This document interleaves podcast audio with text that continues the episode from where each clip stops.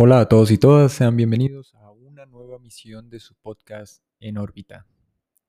Quiero agradecerle a todos los suscriptores en las diferentes plataformas, Apple Podcasts, Google Podcasts, Spotify, Anchor,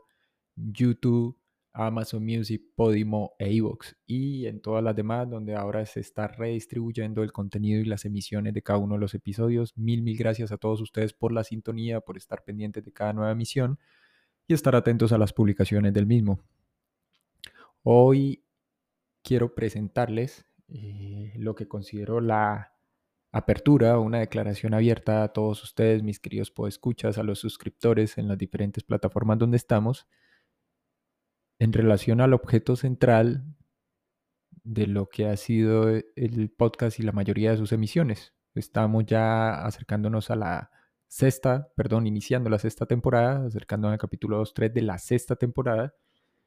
Y si bien es cierto que arrancamos con el tema en relación a la enfermedad como proceso, como fenómeno inherente a la condición humana,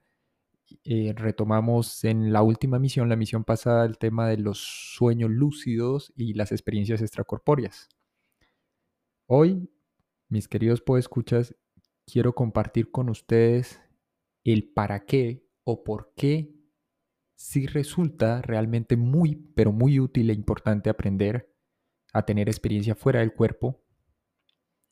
a lograr cierto control sobre el contenido de nuestros sueños, el contenido onírico o lo que se conoce como el fenómeno de sueño lúcido.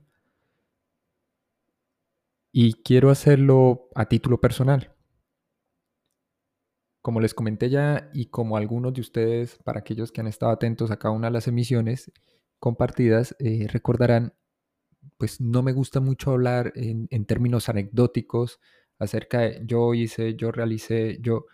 y contar experiencias de carácter personal porque naturalmente cada uno de ustedes vivencia diferente y experimenta de manera bastante particular procesos específicos a nivel interno.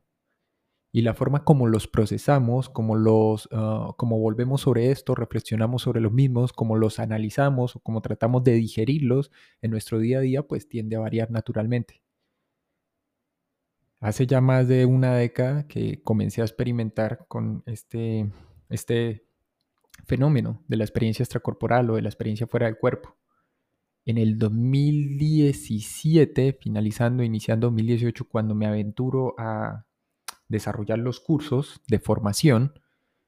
que es lo típico, digo, ok, hay dos tipos de personas interesadas en tomar este tipo de cursos.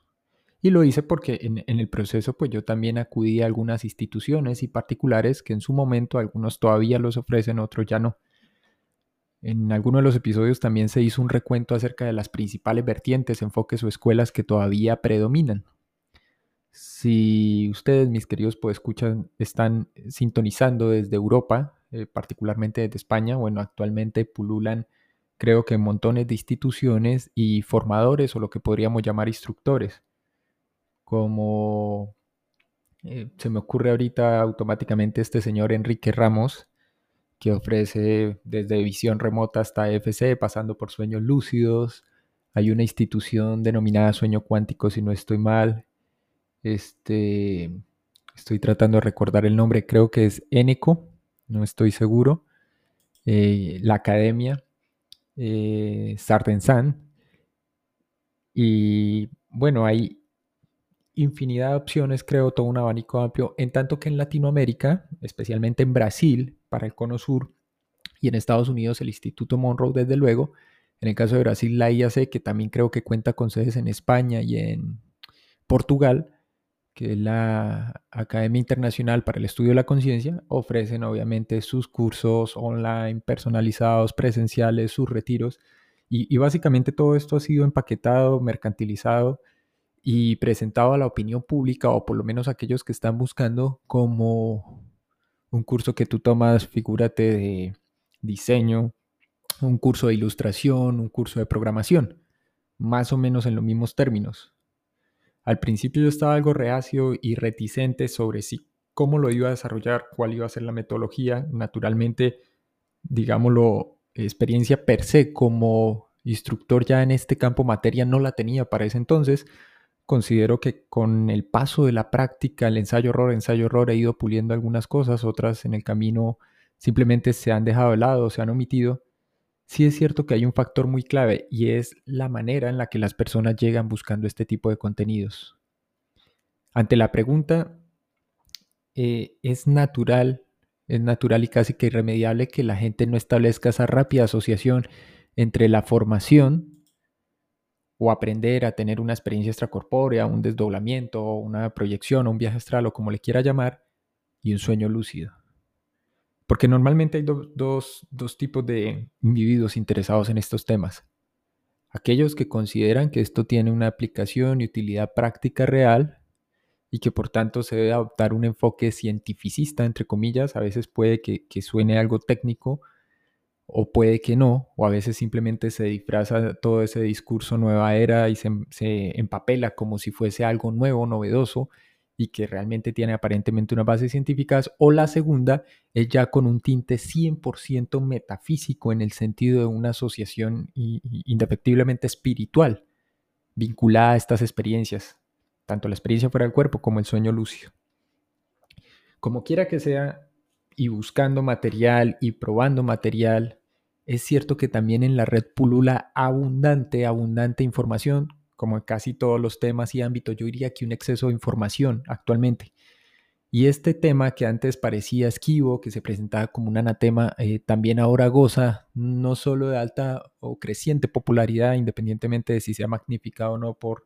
eh, la pospandemia, por las redes sociales, pero sí es cierto que, ah, eh, digamos, es muy fácil perderse en toda esa maraña de información y aparentemente de conocimientos de instructores, entrenadores o ya aquellos que se presentan como guías o gurús.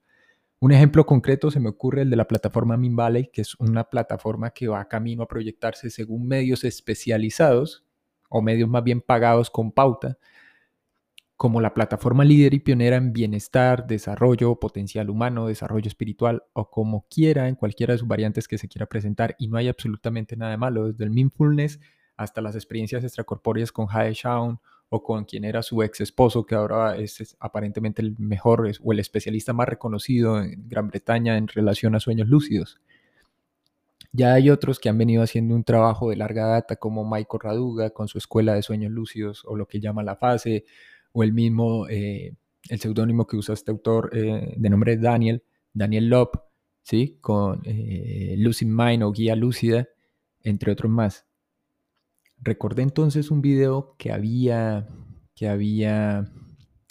que había revisado recientemente acerca de, de un psicólogo español. ya les voy a decir exacto el nombre para no irme a, a descarrilar, a despapelar. Este, donde él, bueno, básicamente pues presenta como una comparativa de los cursos, que van desde los cursos de sueños lúcidos, pasando por los de viajes astral, en relación a precios, costos, desde los 100 euros para el caso de España, ya recordé, Miguel Gasca, hasta casi los 2.000 para retiros. Cabe decir que en ese espectro entre 100, 200, 300, 400, 500, 700 euros, o para el caso de Estados Unidos, desde los 350 dólares, que es el monto promedio de los cursos base en, Estados Unidos y Canadá, hasta los 1.100, 1.200 o 1.300 dólares, pues los más costosos están relacionados con retiros de un fin de semana, es decir, eh, sábado, domingo, o en el caso de algunos países, y según la escuela el enfoque es eh, viernes, sábado, domingo, y ya está. Y en esa misma tónica y en esa misma línea, pues intervienen dos tipos de individuos o dos tipos de personas que llegan buscando la información o la formación, si se quiere, y preparación. Personas que ya tienen un conjunto de respuestas predeterminadas basadas en el conjunto o el sistema de creencias que ha adoptado a partir de un autor X o Y o de una postura específica que se consideran a sí mismos como no principiantes, sino personas ya con un nivel medio avanzado de formación, de, de conocimientos, y personas que del otro lado simplemente tienen una genuina y auténtica curiosidad por experimentar, explorar, por saber, ya sea porque tuvieron en el caso del sueño lúcido la experiencia extracorpórea un episodio espontáneo, no provocado, que ocurrió pues de manera natural, llamémoslo, y simplemente desean saber de qué trata, ahondar. Entonces lo extraño aquí es que, mm, digamos, esos dos universos o esos dos modos de acercamiento en relación a estos fenómenos y particularmente en relación al tema de los costos asociados, chocan muchas veces o entran en conflicto. Porque en cualquiera de los dos casos, y lo digo también a título personal, no hay certezas. Este fenómeno sigue siendo exótico en el sentido en que no se ha elaborado información suficiente. Para muchos de ustedes que me han escuchado en las diferentes emisiones, no es que trate de adoptar una jeringonza o, una palabrería que suene pseudotécnica o similar, no. Mi punto de partida o mi acercamiento tiene que ver, al igual que el de todos estos instructores y, y entrenadores, con las lecturas iniciales que realizo una vez yo tengo este tipo de experiencias. Entonces, en mi caso fue al contrario. Tuve las primeras experiencias, comienzo a investigar sobre el fenómeno y a medida que sigo investigando, experimentando y voy poniendo a prueba estas técnicas que me iba encontrando, y luego a través de la guía, instrucción de otros instructores y formadores, que, es el nombre correcto que debe darse aquí, digamos sin ninguna connotación religiosa, de gurú, maestro, lo que sea, pues me doy cuenta que aquí simplemente hay, primero, un elemento sumamente importante, que es constitutivo del desarrollo vital humano. Si lo, digamos, lo depuramos, todo el tema de la experiencia extracorpórea y el sueño lúcido, entre comillas, o del fenómeno del sueño, de toda esa carga metafísica, de toda esa ambivalencia y ambigüedad, en primer término debemos reconocer forzosamente que nos encontramos ante algo totalmente nuevo y desconocido, porque todo lo que se ha elaborado hasta ahora, todas las teorías que se han formulado, el reciente interés y acercamiento de cierto sector de la comunidad científica, que ya lo he mencionado aquí, que tiene que ver con ciencias cognitivas y neurociencias, y algunos enfoques, eh, digámoslo, dependiendo de la escuela psicológica de la que se provenga, lo único que han hecho o que han intentado hacer es elaborar un marco teórico común. Figúrense ustedes como lo que ocurrió con la física de la segunda mitad del siglo XX para acá.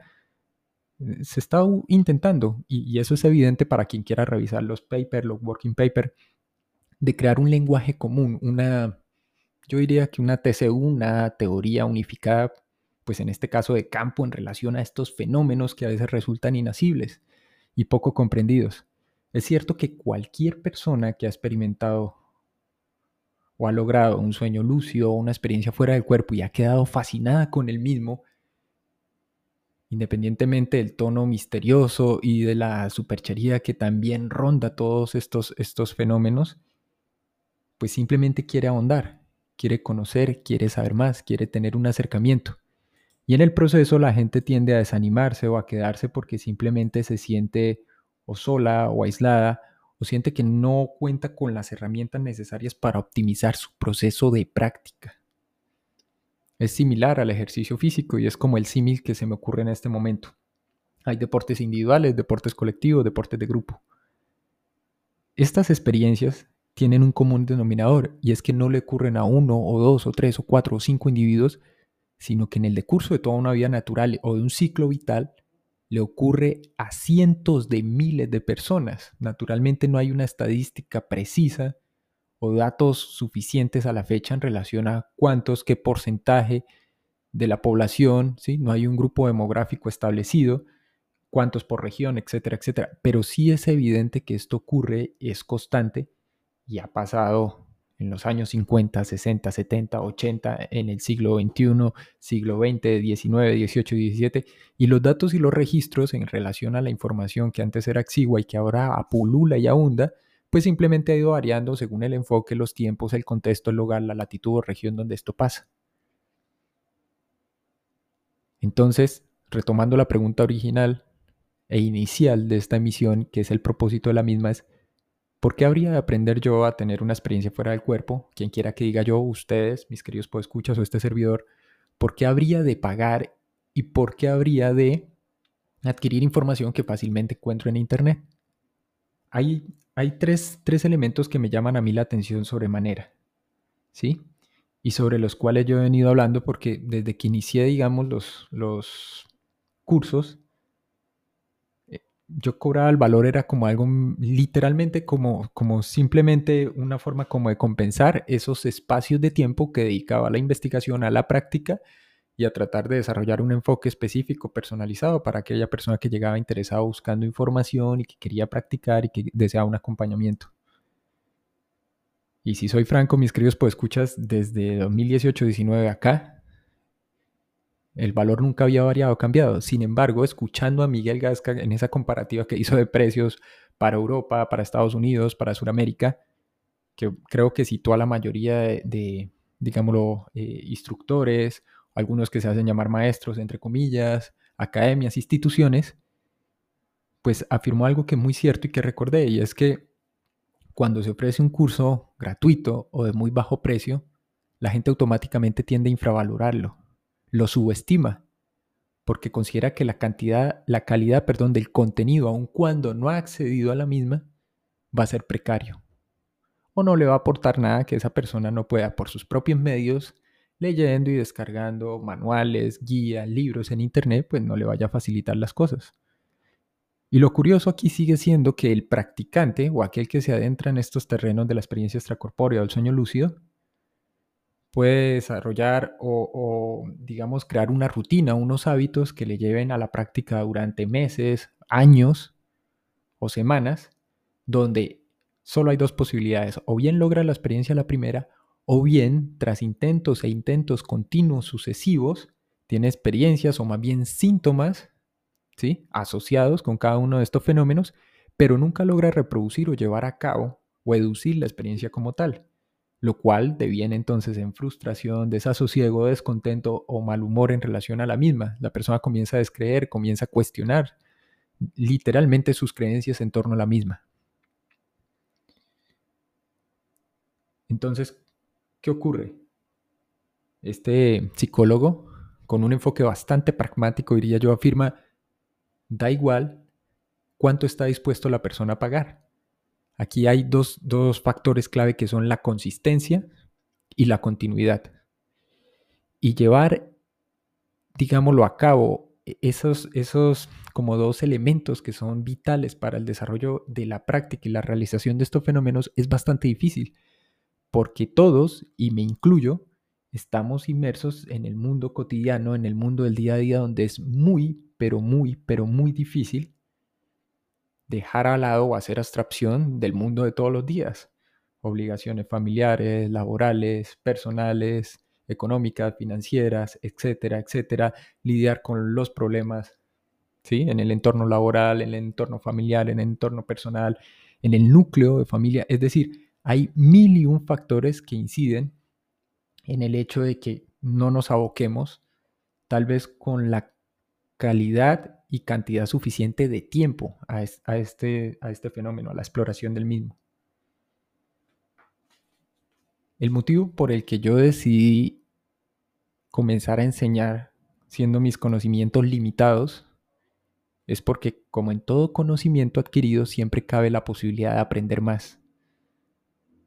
Porque me mueve una curiosidad infinita y porque considero que ese conocimiento gradualmente siempre se puede ir ampliando no es un conocimiento finito, no es un conocimiento que se agote en un cuerpo teórico específico, en un autor, en un instructor, en una orientación o en un libro X. Precisamente se trata del camino de autoconocimiento y de redescubrimiento. Y tal como lo dice un autor que es de mi agrado, un autor ya clásico norteamericano, Richard Bach, es mejor enseñar aquello que más debemos aprender para fortalecer, para crecer. Ciertamente, y reflexionando en torno a toda esta cuestión, me dije, claro que hay un camino de autoconocimiento aquí. Y en el proceso, lo más interesante y tal vez lo más bonito, mis queridos escuchas, es que se atraviesan o atravesamos diferentes etapas. Si bien es cierto que ese camino es individual, es único, es intransferible, también es igualmente cierto que podemos hacerlo acompañados. ¿Qué hago yo como instructor u orientador, orientador perdón, o facilitador? Lo que hago es optimizar la práctica, reconociendo por principio, y esto se lo digo a las personas que han tomado el curso conmigo y, quienes luego posteriormente, y considero así, se han convertido en amigos. De hecho, aprovecho en este momento para mandarle un gran saludo a mi amigo David en España. Pues básicamente no existe algo así como una técnica secreta no podría verla. Y esa es la razón fundamental, creo yo, por la cual la mayoría de las personas se equivocan. no tiene que ver con el enfoque, no tiene que ver con el instructor, el orientador, el programa, el valor del curso. Esto es un asunto específicamente que tiene que ver, como ya lo mencioné, con la consistencia, la práctica, que no puede ser discontinua, y el enfoque que tenemos y la forma como saturamos literalmente nuestra mente consciente con estos contenidos que al final lo que hace es eso, desbordar y reorientar o redireccionar la forma en la que percibimos la realidad del mundo y las cosas en las que creemos. Aquí hay un elemento sumamente significativo e importante en, en, relación a eso que Jung llamaba el proceso de individuación, en un sentido práctico. Y ya si se quiere, porque eso yo no tengo, digamos, ningún tipo de autoridad para cuestionarlo ni similar, de hecho debo reconocerlo, como proceso de realización o de desarrollo interno, si se quiere, también es sumamente gratificante y amplifica el potencial que tenemos. Eso es evidente. Entonces, ¿qué se puede hacer? ¿Y qué podemos hacer, mis queridos podescuchas?